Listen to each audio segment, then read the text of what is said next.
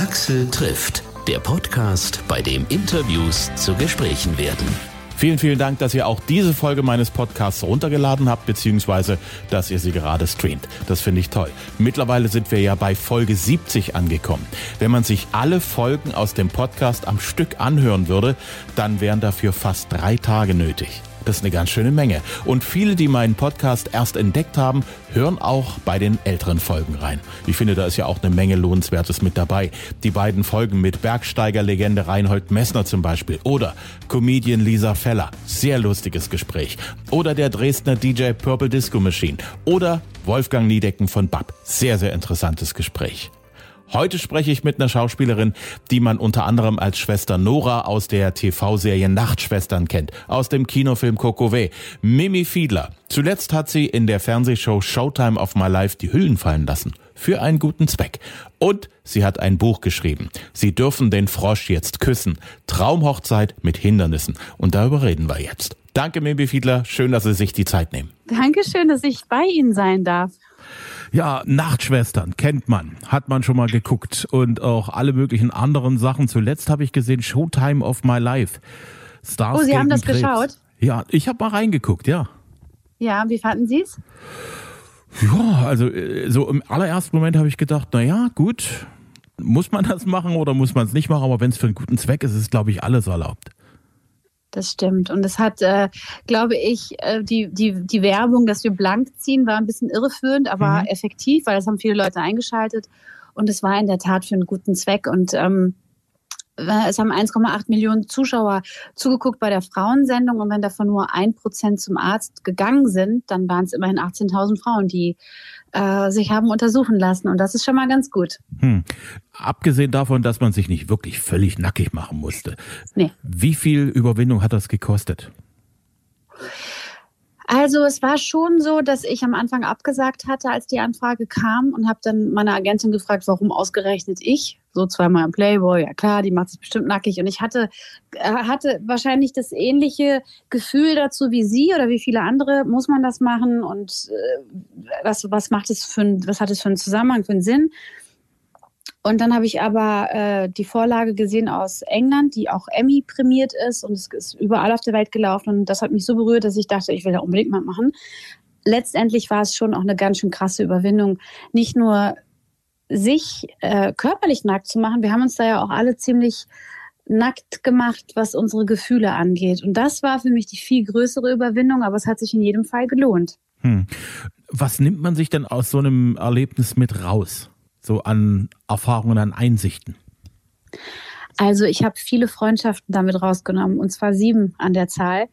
Die Frauen, die mit mir im Team waren, äh, die werde ich mein Leben nicht mehr verlieren. Es war wirkliche Magie. Wir haben uns getroffen und auf einer ganz tollen Ebene auch äh, gespürt, dass man eben im Kollektiv viel bewegen kann und das ist auch gerade, uns Frauen wird ja oft nachgesagt, dass wir äh, untereinander zickig sind oder auch gerade wenn Schauspielerinnen oder Künstlerinnen zusammenarbeiten. Äh, das war überhaupt nicht der Fall. Und mitgenommen habe ich, dass man ähm, sehr wohl für eine gute Sache zusammen einstehen kann und was ganz Tolles daraus wird. Hm. Auch bei den Männern mal reingeguckt? Ich denke mal ja.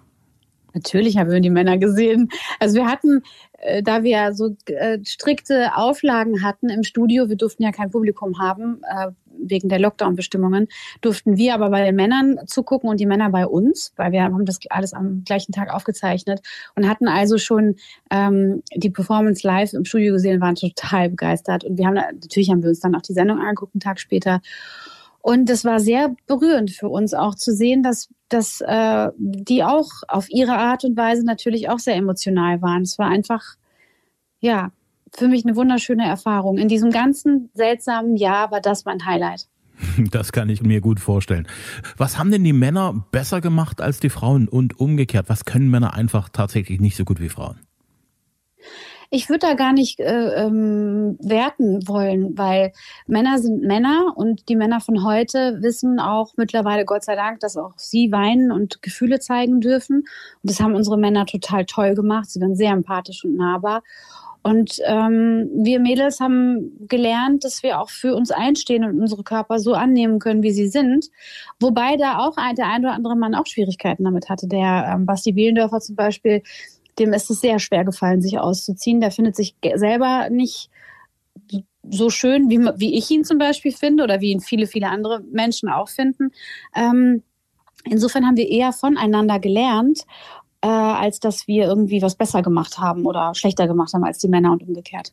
Hm. Nun haben Sie irre viel zu tun, was Fernsehen angeht. Hier und da kommt auch immer mal ein Kinofilm mit um die Ecke. Ich sehe auch regelmäßig im WDR dann gelegentlich mal Mimi Fiedler aufploppen, wenn es wieder mal um die 80er Jahre geht, um die 70er Jahre und so ja, weiter. Äh, meine Zeit. Ja. Privat ist das meistens immer irgendwie anders. Also wenn man, wenn man beruflich irre viel äh, zu tun hat, sehr, sehr erfolgreich ist, privat scheint es dann so, wie, wie soll man das sagen? Das ist so schon so ein bisschen wie Yin und Yang. Das eine ist da, das andere irgendwie funktioniert dann nicht so. Woran liegt's? Ähm, also, wobei ich das ja jetzt nicht unterschreiben kann. Mehr mhm. zumindest. Mein mhm. Privatleben ist super, aber es hat auch lange gebraucht, bis das super war. Das hatte aber was damit zu tun, dass ich selbst etwas lernen musste über mich, Grenzen zu setzen, Nein zu sagen, für mich einzustehen und der Beruf ist äh, auch nicht immer so, wie er nach außen ausschaut. Die TV-Präsenz heißt nicht immer das, also abgesehen davon, woran misst man Erfolg? Ne? Misst man Erfolg an der Zahl auf dem Bankkonto, misst man Erfolg an dem, was man im Fernsehen sieht. Ich bin ein, eine präsente Künstlerin, vor allem aber auch, weil ich eben Interviews gebe, so wie Ihnen und viele aus dem Nähkästchen plaudere. Man hat das Gefühl, die ist da. Also die ist irgendwie immer da. Das heißt aber nicht, dass ich kontinuierlich mal durchgearbeitet habe. Da gab es auch schon Phasen in meinem Leben, wo das nicht so war. Aber jetzt im Moment, ich klopfe mal gerade auf Holz, ist das beides sehr ähm, schön und äh, in einem guten, aufgeräumten und positiven und lebensbejahenden Zustand. Sowohl mein Beruf als auch meine, meine, mein Privatleben und meine Ehe. Hm. Das ist eigentlich schon ein sehr guter Moment, um nach draußen zu gehen und zu sagen, hey, ich habe hier ein Buch geschrieben. Ja. Und der Punkt, an den ich jetzt angekommen bin, den habe ich nicht so einfach so auf dem direkten Weg erreicht, sondern ich habe eine Menge Irrungen und Wirrungen gehabt. Und an der Stelle finde ich das schon eigentlich einen sehr perfekten Moment, da mit einem Buch um die Ecke zu kommen. Das ist in der Tat so. Und das Buch ist ja auch ein bisschen so ein Momentum, auch zu sehen, also oder beziehungsweise um den Leserinnen und Lesern zu zeigen, es geht, es geht trotzdem voran. Ich habe genau vor zehn Jahren äh, einen absoluten Lebenscrash hingelegt. Also ich habe äh, wirklich alles verloren. Meine Beziehung, mein Geld, meine Gesundheit. Äh, ich habe lange um das Sorgerecht meiner Tochter kämpfen müssen. Ähm, ich habe meinen Führerschein verloren.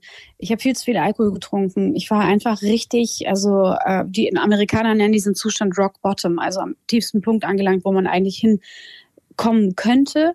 Äh, gefehlt hätte jetzt nur noch, dass ich vielleicht jemanden verliere. Also wirklich, dass jemand stirbt. Das wäre, da habe ich immer gedacht, Gott sei Dank bin ich davon verschont geblieben. Aber das Buch, was jetzt auf den Markt kommt, ähm, Hochzeit mit Hindernissen, ist nicht nur der Weg zu dem Mann, den ich jetzt habe, zu meiner Ehe, zu meinem Seelenpartner, zu der Liebe, der großen Liebe, der zweiten großen Liebe, sondern es ist auch eine, ähm, ein kleiner Denkzettel an die, die vielleicht auch in schwierigen Situationen sind. Äh, eine Erinnerung daran, dass es besser werden kann, aber man darf auf gar keinen Fall die Hoffnung und den Glauben an sich aufgeben. Das ist der Motor, der uns wieder zurück auf den Weg bringt und meistens gar nicht mehr auf den Weg, wo man vorher war, weil der wahrscheinlich gar nicht so gut war, wie man immer dachte. Ich glaube, das kriegt man erst dann mit, wenn man auf dem Weg ist, dass man gerade eben in eine Sackgasse unterwegs ist. Weil wenn ja. man sich nicht aufmacht, dann kann man nicht das Ende der Gasse sehen. Ist klar. Was mich da gerade eben beschäftigt, wir haben am Anfang so ein bisschen über Striptease gesprochen. Eigentlich ja. macht man sich, wenn man so ein Buch schreibt, ja noch viel mehr nackt. Ja, das stimmt. Man macht sich nackt, aber das habe ich ja im Griff, äh, in welcher Form ich das mache, weil ich bin ja diejenige, die, die Federführerin sozusagen. Ähm, ich habe, also es gab eine Bildzeitungsmeldung über mich, 2009 war, die, glaube ich, und das war im Duktus, das war, die haben ein Playboy-Bild von mir abgedruckt, was sie gar nicht durften, aber sie haben es gemacht. Eins, wo ich nichts anhab natürlich. Und die Schlagzeile war, kann man einer nackten Frau noch ins das letzte Hemd nehmen oder sowas. Ne? Also der das bezog sich darauf, dass ich eben pleite war und dass die Bildzeitung davon Wind bekommen hat.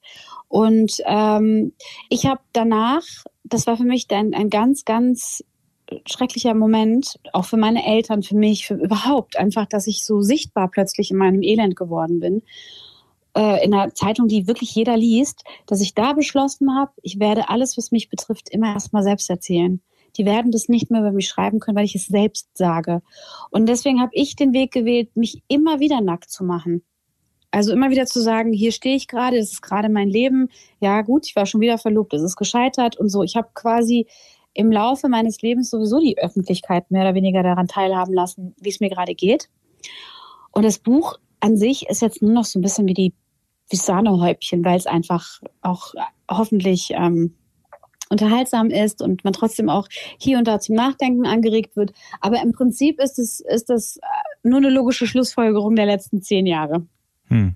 Wie findet man den Mr. Wright beziehungsweise die Mrs. Wright, wenn man als Mann sozusagen sucht? Also, eins kann ich Ihnen sagen und kann auch den Zuhörerinnen oder Zuhörern das sagen, man muss sich dem Schicksal einfach verweigern. Ich war so trotzig. Ich war wirklich auch schon ein bisschen der Running Gag in meiner Familie und im Freundeskreis, weil ich immer gesagt habe, ich finde den noch in diesem Leben. Es kann nicht sein, dass ich habe den verdient. Ich weiß, dass der da ist. Ich weiß, dass ich mit ihm zusammen alt werde. Und dann waren ja auch, ne, die Frösche kamen ja angeunkt auf meinem Weg und geküsst habe ich sie auch alle. Aber bei jedem Mal, wo ich dachte, das war vielleicht doch nicht, habe ich immer gesagt, ich weiß aber, dass er kommt. Man muss sich verweigern, dem Schicksal, dass man die wirklich ungeküsste Marie bleibt, einfach zu sagen, nee, ich weiß, dass der kommt. So habe ich das eigentlich mit allem gehandhabt. Und im Prinzip ist auch alles eingetreten zugegebenermaßen mit Irrung und Wirrung. Es war also, ne, ich habe schon auch ganz schön tief ins Klo gegriffen zwischendrin und auch in das, zweimal ins gleiche Klo. Aber ich habe niemals aufgegeben, daran zu glauben. Niemals. Auch wenn es richtig scheiße war, habe ich immer gesagt, es ist nur ein Moment in meinem Leben, es geht vorbei. Wie der Lincoln gesagt hat, if you are walking through hell, keep walking. Das ist mein Lebensmantra gewesen. Und ich habe ja auch recht behalten.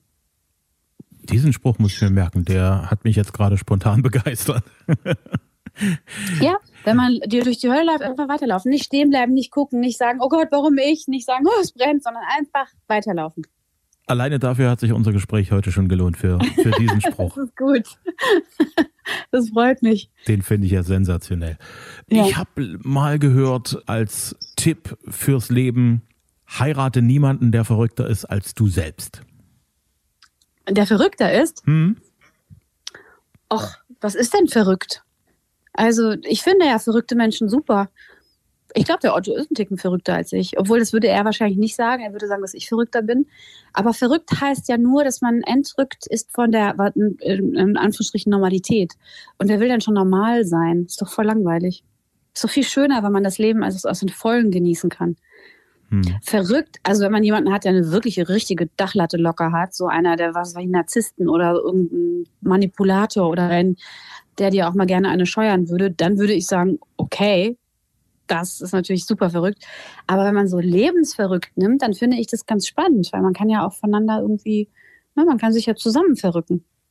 Da ist was dran mit einer gescheiterten Ehe, mit drei aufgelösten Verlobungen, dann doch äh, den richtigen Mann fürs Leben gefunden. Wie, wie, wie, wie soll ich das sagen? Ähm, sagen Sie es einfach. wie kann man sich vertrauen, dass es jetzt, dass man, dass man diesmal den richtigen Instinkt hatte? Wieder ein Spruch, den ich liebe der heißt You know the truth by the way it feels. Du kennst die Wahrheit oder du erkennst die Wahrheit daran, dass Wahrheit sich wie Wahrheit anfühlt. Und wir Menschen tendieren ja ganz oft dazu, unseren Lebensnavigator und die innere Stimme auf leise zu drehen, die uns immer, immer, literally immer sagt, ob es richtig ist oder nicht ist und wundern uns dann, warum, warum Verlobungen scheitern, Ehen scheitern, warum man wieder mit jemandem zusammen ist, der eigentlich gar nicht passt und so weiter und so fort. Ich weiß es, weil es sich richtig anfühlt. Und ich wusste auch die Male davor, als es sich nicht richtig angefühlt hat, dass das in die falsche Richtung geht, wenn ich das, die innere Stimme leise mache. Meine innere Stimme ist aber jetzt auf volle Lautstärke, schon seit drei, vier Jahren ist es so. Und deswegen kann ich immer ganz genau sagen, stimmt oder stimmt nicht. Bei Otto weiß ich, das stimmt. Und ähm, wir sind kompatibel. Wir haben sehr, sehr viele Gemeinsamkeiten. Wir sind von unserem Lebensmodell, das wir leben wollen, auf der gleichen, im, sitzen wir im gleichen Bus, fährt in die gleiche Richtung, ist schon mal gut. Und wenn das alles nicht, nicht stimmt, dann, stimmt, dann passt das sowieso nicht. Und daran kann man das eigentlich mal ganz gut messen. Und wir sind einfach äh, Best Friends. Er ist mein aller, allerbester Freund. Hm. Und insofern, glaube ich, äh, kann ich das ganz gut sagen. Und was uns das Leben sonst noch so bringt, das wird sich dann zeigen. Jedenfalls keine neuen Partner mehr. Wie lange hat denn die Zeit insgesamt gebraucht, um das Buch so vom ersten Impuls, jetzt schreibe ich mal ein Buch über mein Leben, bis hin zum fertigen Buch? Wie lange hat das gebraucht? Also das ist ja schon mein drittes Buch, das Vorläuferbuch. Da habe ich den Otto schon angekündigt. Das heißt, eigentlich wollte ich mich selbst entfalten. Da geht es um mein, mein Frausein. In dem Buch trinke ich auch noch.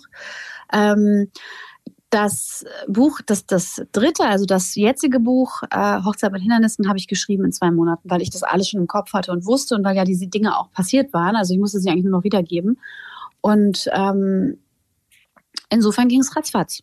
Hm. also ich habe mich hingesetzt und habe es runtergeschrieben. Was war so die größte Herausforderung bei der Arbeit am Buch? Die Person so zu verändern, dass man sie nicht mehr erkennt. ah ja, stimmt. Da, da gibt es ja dann auch Sie? schon wieder Rechtsanwälte und genau. mögliche Unterlassungserklärungen, die dann ja. Das kann ja. ich gut verstehen, dass das, hm. dass das eine Herausforderung ist. Das war schon kompliziert, ist. ja. Also auch es einfach so zu schreiben, dass man, dass es immer noch irgendwie so war, wie es so ein bisschen so war, aber auch nicht. Verstehen Sie, was ich meine? Es ist ja, ich habe es ja in den, in der, auf der ersten Seite steht es, glaube ich, dass es ein modernes Märchen ist. Es ist schon mein Leben und ich habe mich an mir selber ausgeliehen. Aber das war schon die größte, äh, das war die Kür, das immer noch mhm. nahbar zu machen, aber die Menschen einfach, ne, wir willst ja auch niemandem nahe zu nahe treten und das ist ja auch gar nicht, ähm, steht mir auch gar nicht zu. Aber ich wollte ja trotzdem eine Geschichte erzählen und deswegen, das war schon eine Aufgabe, ja. Hat da die Rechtsabteilung vom Verlag immer so ein kleines bisschen mit am Schreibtisch gesessen oder, oder äh, gibt es da so eine finale Abnahme dann, wo dann ja, der Rechtsanwalt mhm. überall dann anmarkert und sagt, hier, da würde ich noch mal drüber nachdenken und da auch? Ja, ich habe das Buch abgegeben mit der Prämisse, dass ich das selber schon gut mache. Also schon darauf achte, aber natürlich gibt es Rechtsanwälte und es gibt äh, die juristische Abteilung ähm, der Verlege, die da drüber, der Verlage, die da drüber guckt. Und das haben sie bei mir eben auch gemacht, genau, dass wir einfach da keine Probleme bekommen, weil so ein Buch kann ganz schnell vom Markt genommen werden, wenn man da nicht drauf achtet. Und ich will ja auch niemandem zu nahe treten. Ne? Das ist, ist ja auch gar nicht, steht mir gar nicht zu. Ja. Nur weil ich jetzt eine Geschichte erzählen will, muss ich ja auch niemanden verletzen oder so. Das ist einfach so. Aber trotzdem, das war schon, eine, das war die, das war die Kür, sagen wir es mal so. Sehr, sehr schön. Weil wir ja auch ganz kurz über die 80er Jahre gesprochen haben und über diese ganzen Sendungen, die dann so einen ganzen Samstagabend füllen können, über die 80er Jahre, war ihr Jahrzehnt, in dem sie groß geworden sind. Was ja. gab's da? Gibt's da einen Titel, der bis heute die 80er für Sie auf den Punkt bringt? Ein Musiktitel? Hm? Ähm, Dreams are my reality. das ist mein Titel und auch mein Lebenskredo. Und äh, können Sie sich noch an den Moment erinnern, als der Ihnen sozusagen das erste Mal über den Weg gelaufen ist, der Titel? Ja, der Film La Boom. Das war absolut der, der Moment. Ich glaube, war das, war doch der Film La Boom. Ja. Ja, ja, Richard, Richard Sanderson. La Boom, das war direkt, das war straight 1980, Dreams are my reality. Die Szene, wo, wo, ähm, äh, wo sie tanzen, glaube ich, ist das. Und ich wollte immer so, ein, so einen haben, wie sie hatte. La Fête hieß das auf Französisch mit ähm, ähm, Gott mit Sophie Marceau und ähm, Gott wie hieß der? Claude Brasseur. Ah ja. Und ich wollte die Vic sein. Die Victoire die Sophie Marceau hat die Vic gespielt und ich wollte so sein wie Vic und Dreams of My Reality war. Mathieu war der Alexandre Sterling glaube ich. Genau wollte wollte so einen haben. Ja Stand da schon fest, dass der Beruf später mal Schauspielerin werden soll? Ich behaupte immer das Nein, aber alle meine Freunde sagen, dass, dass ich das immer schon wollte. Also mit großer Wahrscheinlichkeit ja. Wo sehen wir Mimi Fiedler demnächst? Soweit man es schon verraten kann. Im Fernsehen, im Film, in der Serie. Also es stehen viele Projekte in der Pipeline und ich muss mich jetzt äh, entscheiden, wo ich entlang laufen will, weil sich in meinem Leben Dinge verändern, also meinem beruflichen Leben Dinge verändern, die ich, ich, ich kann es dir noch nicht sagen. Es, es ist ähm, ein besonderer Moment in meinem Leben, was mein Beruf angeht. Ja. Aber noch nichts, was spruchreif ist. Erstmal gibt es jetzt das Buch und dann schauen wir weiter. Da bin ich sehr gespannt drauf. Wenn es soweit ist, würde ich gerne wieder mit Ihnen sprechen. Natürlich. Und dann machen wir das äh, per, per Videocall. Ich mag es immer, mein Gegenüber zu sehen. Ja. Das machen wir. Und äh, danke Ihnen von Herzen, dass Sie sich Zeit für mich genommen haben. Und äh, freue mich, wenn das Buch gekauft wird. Ich bedanke mich. Alleine schon für die zwei Zitate und ich drücke die Daumen für das Buch, für gute Erfolge und äh, was immer die Pläne sind. Ich drücke die Daumen, dass sie in Erfüllung gehen. Dankeschön. Vielen, vielen Dank. Axel trifft Mimi Fiedler. Ihr neues Buch heißt Sie dürfen den Frosch jetzt küssen. Traumhochzeit mit Hindernissen. Erscheint am 1. März 2021. Dankeschön fürs Hören. Wenn es euch gefallen hat, empfehlt meinen Podcast bitte weiter. In der Familie, unter den Kollegen, unter Freunden. Immer Dienstag gibt's eine neue Folge. Als nächstes übrigens mit einem Popduo, das in den 80ern Riesenerfolge mit deutschsprachiger Popmusik gefeiert hat, das in den 90ern die Popkarriere von Jasmin Wagner als Blümchen befeuert hat und das jetzt mit einem neuen Album an den Start geht. Paso Doble. Axel trifft gibt's überall kostenlos, wo es Podcasts gibt, zum Download und zum Stream auf Apple Podcast, auf Google Podcast, auf Podigy, auf Amazon, Deezer, Spotify, Overcast, auf Audio Now und Hitradio RTL.